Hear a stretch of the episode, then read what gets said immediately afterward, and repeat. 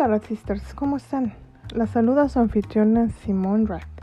La semana pasada me fue imposible subir nuevo episodio por asuntos laborales, pero en esta ocurrieron cosas interesantes que vale la pena comentar y por eso el esfuerzo de crear este contenido, aunque ya sea a mitad de la semana.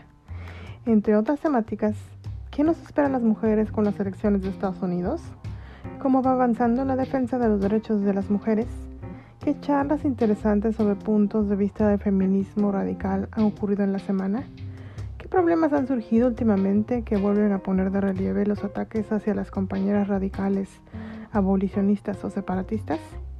De todo un poco tendrá este episodio, así que sin más preámbulo, comienzo a contarles.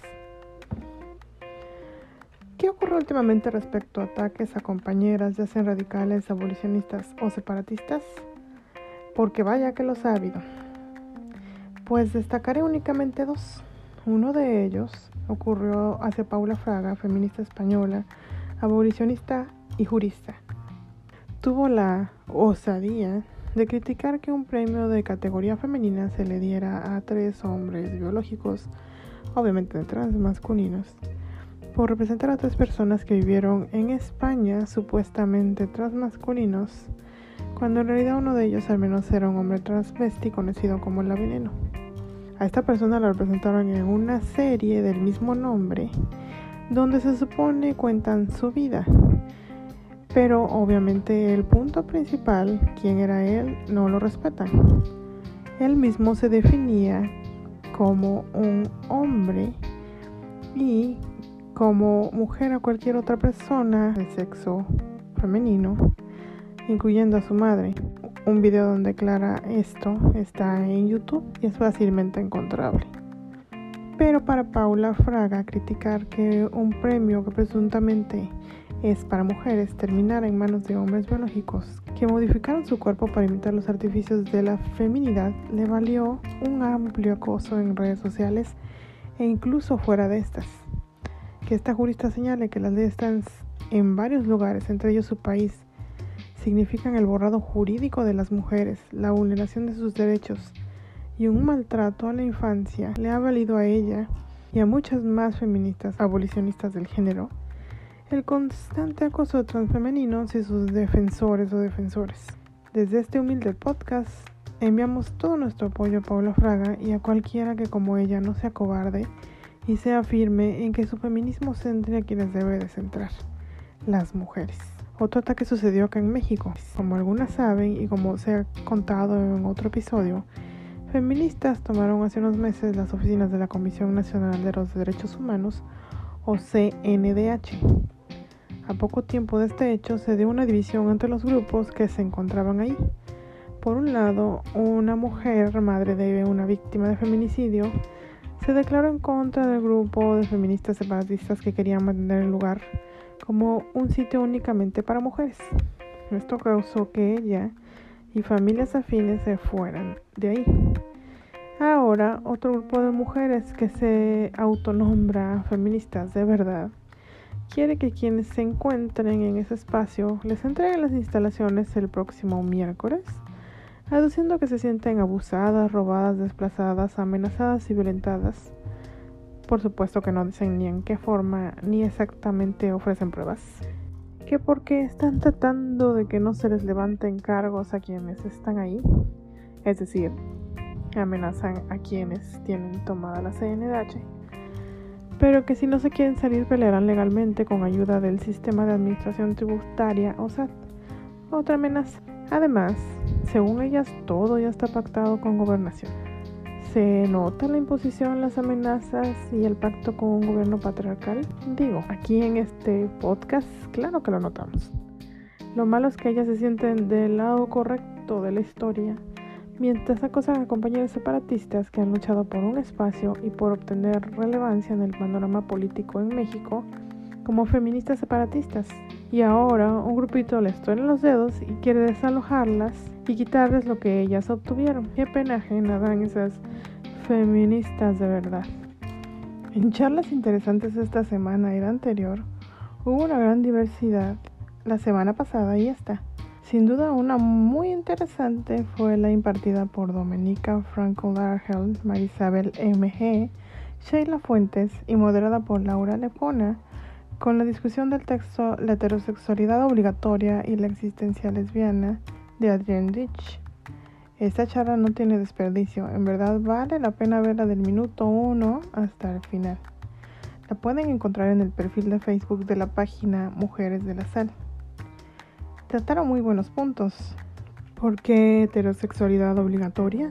Su definición, cómo se manifiesta la heterosexualidad obligatoria, el lesbianismo político, qué es, respondieron de forma interesantísima, profunda y clara. Búsquenla, no se van a arrepentir. ¿Y qué nos esperan las mujeres dependiendo de quién gane en Estados Unidos? Pues al parecer los dos candidatos dañarían en uno u otro tema a las mujeres.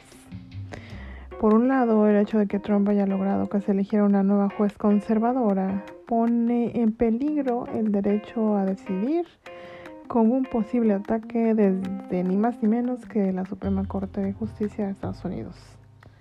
Y es que si de por sí ya había quitado los apoyos a todo tipo de instituciones pro elección, mucho más lo hará si llega a ganar. Por otro, Biden tiene un historial de dejarse llevar por todas las cosas progre que diga la izquierda.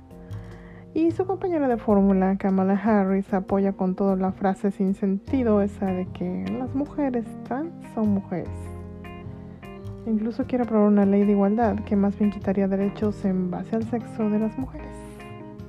Así que la moneda está en el aire. No es un hecho que ninguna de las iniciativas antimujeres vayan a ser aprobadas, pero su existencia ya es suficiente preocupación.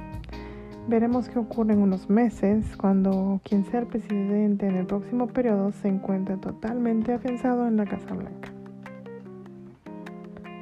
Cierro este episodio con un fragmento del discurso de Megan Murphy durante el lanzamiento del capítulo de la campaña por los derechos humanos de las mujeres en Canadá. En palabras de esta periodista y activista feminista, son preocupantes muchos de los fenómenos que están viviendo las mujeres en los últimos años cómo muchas estamos luchando contra los ataques misóginos que estamos sufriendo como clase sexual. En el texto se exponen muchos temas que a mi parecer son muy importantes para aclarar contra qué estamos luchando e incluso algunas formas en que deberíamos de luchar. Murphy inicia comentando que actualmente siente como si estuviéramos todos viviendo en un mundo extraño estos días, donde muchas no nos explicamos qué pasa. ¿Cómo es que en 2020, tras tres siglos de que mujeres han estado peleando con uñas y dientes por el derecho a ser reconocidas como personas, de que se les permitiera participar en la vida política, tener voz en sus propias vidas, tomar decisiones acerca de sus propios cuerpos, tener una educación, poder trabajar, ser financieramente independientes, dejar a parejas abusivas, obtener justicia al ser violadas por la autonomía cómo es que podemos estar regresando al punto donde iniciamos, exponiendo que las mujeres merecen derechos, que nuestra seguridad importa, que tenemos derecho a hablar de nuestras vidas, circunstancias, necesidades y realidades. En esta realidad, nuestros representantes políticos se rehusan a hacer eso, representarnos y escuchar nuestras preocupaciones. En vez de ello, nos despiden, nos expulsan de partidos políticos, nos amenazan, nos censuran, nos ponen en listas negras y nos maltratan por ser feministas, por decir que las mujeres existen y que importamos. Murphy también señala que es una ironía que se exija a las mujeres respetar nuestros pronombres. Decirles que la gente identificada como trans quiere ser tratada con respeto y dignidad, que el amor gana, mientras que nuestros esfuerzos para articular la realidad material y proteger nuestros propios derechos y espacios supuestamente ponen en peligro a la gente identificada como trans. La periodista también habla de que esa idea viene del concepto que está en el fondo de todo esto. La demanda de que las mujeres entreguemos nuestros derechos, espacios, seguridad y tranquilidad mental.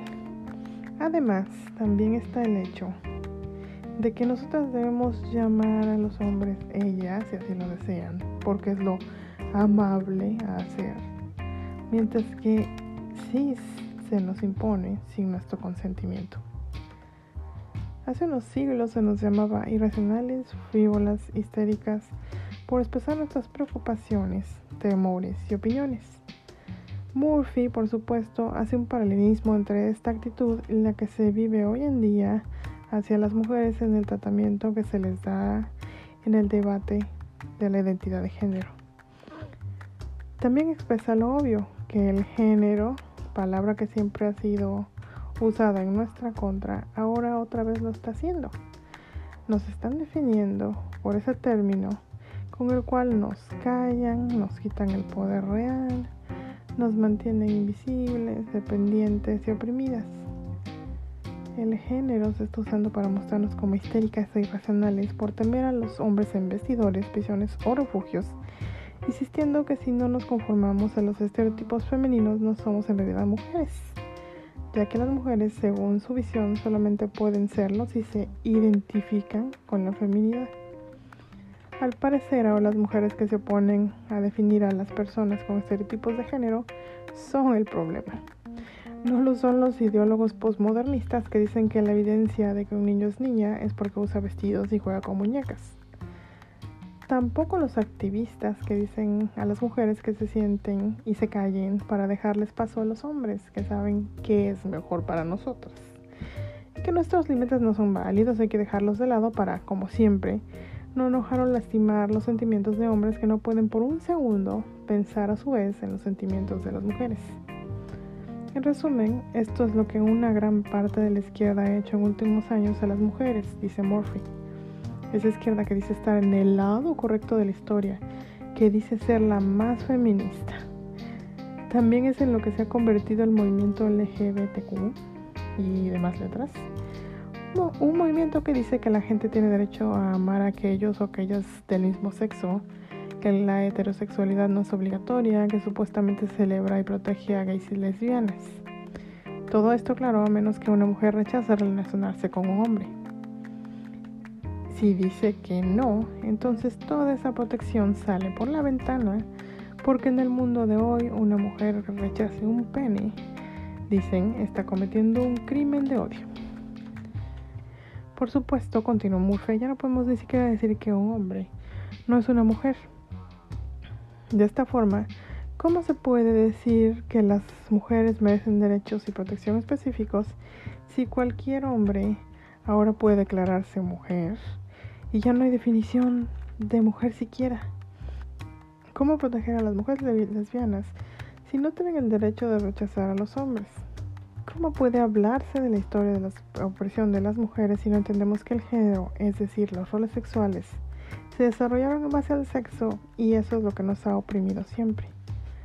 Murphy describe diversas leyes que están dándole por su lado a este borrado jurídico y en terminología. ¿Cómo se ha convertido en una cacería de brujas pero ahora con vestimenta moderna?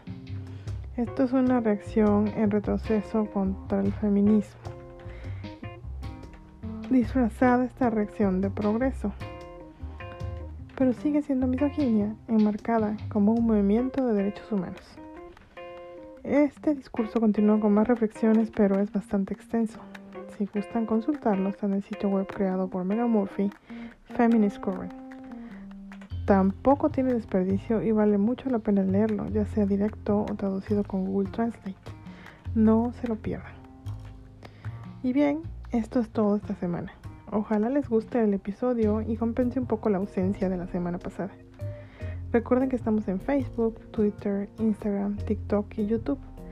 También nos pueden escuchar en las plataformas de podcast más conocidas como Apple Podcasts, Google Podcasts, Spotify, así como otras no tan conocidas como Podbean, Overcast, The Public, Breaker, TuneIn, entre otras. Que estén muy bien racistas. Les deseo una gran y radical semana.